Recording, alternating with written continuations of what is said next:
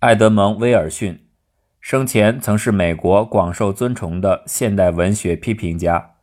七十年代初病逝以后，他的名字仍在全美知识精英知名度普测表上名列第十。用美国学究的评论概括威尔逊，可以得出相当令人敬畏的印象。据说他掌握十种语言，晚年曾因不识中文而后悔不已。精通从哲学大师怀特海直到科学巨人爱因斯坦的各种思想游戏。这位资本主义的叛逆、技能全面的批评者，长期以真挚的人道精神和杰出的新闻文体，极大丰富了美国的政治、文化和社会生活，同时超越时代与地理局限，向世界发言。威尔逊赢得过许多盛赞，如传统文化巨人中最后的墨西干人，迷惘一代作家的道德与心智守护神，两代美国知识分子的良心等等。威尔逊自己不喜欢这些神奇化的赞誉，他在关照后事时，郑重请来埃戴尔和艾伦教授，托二位整理编定其文稿书信。遗言中，他严禁后人美化拔高自己的文字。生怕给青年造成误解。威尔逊生于新泽西州红岸镇一个古老的贵族世家，祖上历代都是马萨诸塞州的长老会地区教长，且与著名清教徒领袖考顿·马瑟家族联姻。到他父亲这一辈，家道渐衰，却保留下传统的傲慢与偏见。老威尔逊是律师出身，一度做过州检察长。由于他为人清高，不惯苟淫。晚年辞去官带，紧闭书房读圣贤之书。在严厉管教下长大的小威尔逊，自童年起就处在狄更斯式的矛盾精神状态。他聪明好学，敏感内向，既鄙薄资产阶级暴发户，同情劳苦大众，又深深崇敬文明与传统，怀有天真的人道主义理想。贵族公学的刻板势力，普林斯顿大学神圣的求知环境。纽约报馆的世俗纷扰与激动，这一切合力造就了他处于老派托利党改良主义与下层激进主义之间的边缘世界观。第一次世界大战爆发，二百万美国青年远征欧洲。威尔逊听从父亲忠告，普林斯顿老校长威尔逊总统的号召，去法国前线当了救护兵。然而，他的遭遇和海明威一样。那里并没有惠特曼在内战包扎所里讴歌的悲壮与光荣，却充满丧钟为谁而鸣，永别了武器中的凄惨场景。帝国主义强盗战争粉碎了一代参战青年的虚幻美梦，将他们悉数推上叛逆之路，高喊着为美国、为民主、为哈佛和耶鲁的学生兵，战后变成了所谓的迷惘一代。海明威、肯明斯、福克纳。福斯吉拉德和多斯帕奈斯等人因写反战小说《幻灭故事》名扬欧美文坛。威尔逊凭借其高超的理论素养，占据了《名利场》和《新共和》杂志专栏。他不断发布书评，为同龄的先锋派作家鸣锣开道，成了兄弟们的医生兼交通警察。二十年代，美国文化正处在新旧混战、传统断裂的青春骚动期。新文化的启蒙导师是门肯和庞德，这二位大力引进西欧思想，猛烈抨击美国清教伦理和斯文传统。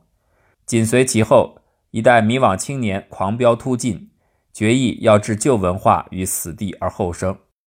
新青年变革运动原有三位急先锋，分别是约翰·里德、布鲁克斯和艾略特，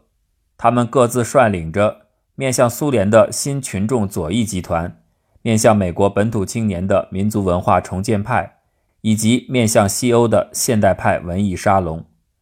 处在三派辐射下的威尔逊，先到欧洲游学，再回纽约格林威治村青年大本营，最终穿上红衬衫，热烈地倾向于革命。威尔逊力图超越门肯、布鲁克斯的视野，平衡各派文化理论，为青年与社会寻找一条理想出路。例如，他一度称许青年诗圣艾略特的艺术造诣，却又批评他偏安英国，背弃祖国文化。他指控老年人顽固保守，只会强压青年反叛，而年轻一代摒弃传统，沉溺于享乐和纯艺术，要自由却不顾社会责任，也铸下大错。总之，在威尔逊的笔下，美国文化就像一个俗丽粗鲁又不失淳朴的村姑，纵有百般难堪，依然让他这等遭诅咒的一代英才魂牵梦绕。三十年代经济危机，把美国一代迷惘才子通通卷进左翼文化运动。威尔逊大病初愈，就写下告别诗人，号召同伴向左转。不久，他又沿着约翰·里德的革命路线前往苏联考察。这个时期，他认真钻研马列著作和欧洲现代派文艺理论，发表了不少影响广泛的著作，从此奠定了他在欧美左翼评论界的地位。其显赫程度大致相当于英国的奥登、法国的阿拉贡、匈牙利的卢卡奇。威尔逊主动诊断自己与时代的疾病，坚定走向革命阵营，却未能成为无产阶级英雄。在《马克思主义与文学》《三重思想家》等文论中，他一面赞扬列宁的革命创举，主张政治、社会、文艺紧密结合，一面指责左翼文学水准低下，反对宣传鼓动式倾向，要求保留美国传统与人道精神。如此暧昧立场。致使当时美共文化领导人埋怨他把马克思同艾默森、弗洛伊德搅成了一锅粥。一九三七年，苏联大肃反，美共也相应清洗托派。威尔逊因评点过托洛斯基的《文学与革命》，受到排斥与批判。一九三九年，苏芬战争与苏德条约导致欧美左翼阵营思想混乱，大批进步人士退党退盟。以党派评论为中心的犹太裔左翼文人集团从此公开对抗斯大林路线，进而造成左翼内部派系恶斗，局面不堪收拾。威尔逊不愿纠缠政治恩怨，悄然离队，当上了独立自由左派。二战中，曾有大批美国左翼知识分子，像当年组建林肯支队保卫西班牙一样，再度奔赴战场，带着他们的伤与功，向法西斯报仇雪恨。威尔逊穿起军装，当上战地记者，随美军进入希腊、意大利和英国采访。当海明威等一帮好汉组成艺术家突击队，率先攻入巴黎，解放他们心爱的大酒店与咖啡馆时，威尔逊正驾着军用吉普，在罗马和雅典凭吊古迹废墟，揣测战后的世界政治与文化趋势。威尔逊晚景凄凉，经济拮据。因为看不惯国内冷战政治、商业文化，他拒不做官，也不受金钱引诱，独自来往于马萨诸塞的住所与哈佛大学客座讲坛之间，兼任《纽约客》评论主笔。一九五五年，美国文学艺术院隆重授予他评论金奖，布鲁克斯等人盛赞他是当代爱默森。他从此更加两袖清风，孤立于天地人之上。晚年念念不忘的一件事，就是收编出版他请多年心血写下的俄苏文化专辑《俄国之窗》。自三十年代起，威尔逊陆续凭借了许多俄国文化名人，其中有作家屠格涅夫、契诃夫和普宁，也有音乐家斯特拉文斯基、画家列宾。五十年代，他同俄裔作家纳博科夫、哈佛斯拉夫语文专家斯图洛夫。俄苏中心的乌拉姆等人密切合作，分享资料，终令自己的研究独树一帜。一九五七年底，苏联作家帕斯基尔纳克的《日瓦格医生》在意大利出版，立即引起威尔逊的关注。此后三年里，他亲自撰写评论注释，比较该书的各种文本，指导翻译、印行其美国版本。在他的帮助下，成立了日瓦格研究中心。向各方学者征集信息，他还试图同帕斯吉尔纳克建立朋友式的通信联系。对方回信解答了威尔逊的部分技术问题，但不久就戛然终止。对威尔逊来说，日瓦格医生是人类文学史和道德史上的重要事件，是与二十世纪最伟大的革命相辉映的诗化小说。不仅如此，他还兼备了《战争与和平》。芬尼根守灵夜的双重经典特色，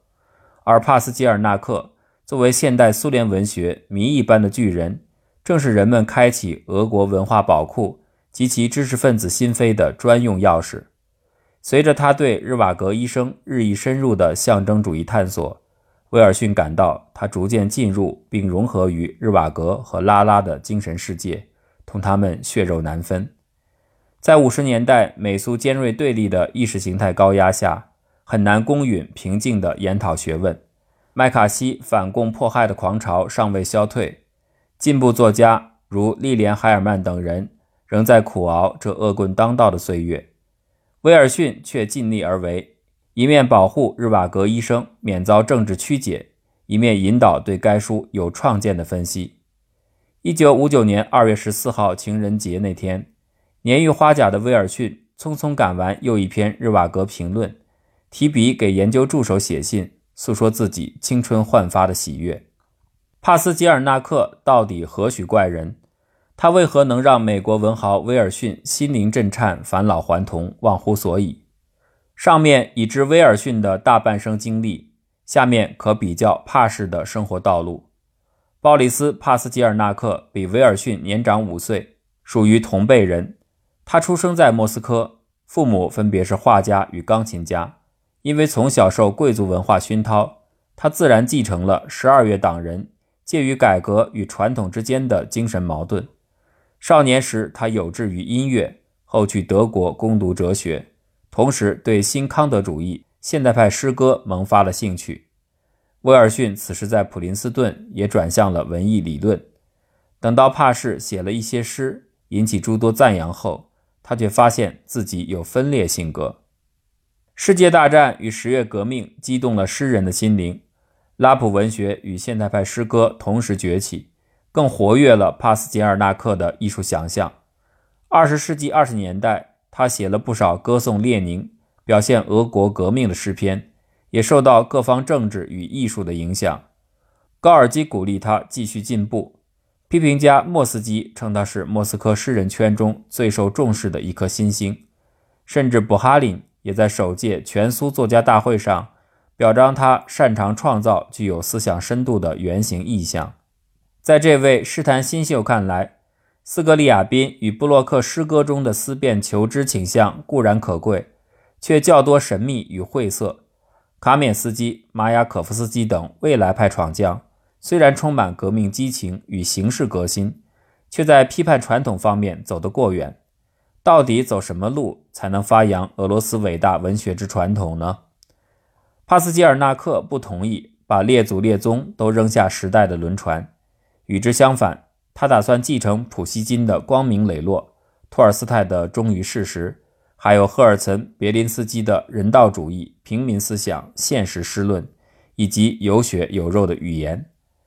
背负历史重荷的诗人很快就落后于时代潮流。三十年代初。帕氏在作家大会上反对平庸化倾向，要求保护天才和艺术尊严。诗集《重生》更流露出他对恐怖政策的反感。他还呼吁让诗人不受蒙蔽的观察和认知民族的生长。遭到批评后，帕氏竟采取了日瓦格式的不介入方针，停止写诗。凭自己通晓多种语言的技能，他整整翻译了十年的莎士比亚悲剧。歌德的《浮士德》，还有俄国少数民族诗歌，活脱脱又是一个受伤的古希腊英雄。一九三六年，苏联推行肃反扩大化，斯大林的战友奥尔中尼启泽和妻子娜佳相继非正常死亡。在这个人人自危的疯狂时代，帕氏斗胆给斯大林写信，他懂格鲁吉亚文，深切哀悼娜佳的去世。有人称。帕氏写信是为保全自己的性命，也有人推测诗人想以他的仁爱之心感动斯大林。针对此案，威尔逊力排众议，坚称帕氏为人宽厚善良，又是个把自己封闭在艺术实验室里的政治门外汉，习惯在外界压力下保有内心的一点自由。据此，苟全性命说绝难成立，唯一可能是他对斯大林丧妻产生了真诚的悲痛。威尔逊的理由是，小说《日瓦格医生》中，日瓦格和他的同父异母兄弟叶夫格拉夫的亲近关系，已然象征性的证明，诗人本身也对革命领袖怀有友爱同情之心。如同帕斯捷尔纳克的自传《循规蹈矩》中所述，帕氏从此安分守己，不问世事。一晃到了卫国战争，他才重新振作，写出《工兵之死》《冬天的原野》等爱国主义诗章。一九五六年，解冻春潮早来，帕斯捷尔纳克急切地拿出自己倾力二十年写成的《日瓦格》手稿。据斯坦福大学布朗教授苏联文学史考证。此书梗概：1938年曾在《文学报》露面，1954年《旗帜》杂志又刊登了日瓦格的全套诗作。然而，作者没有料到，他的小说竟被严厉批驳，原封退回。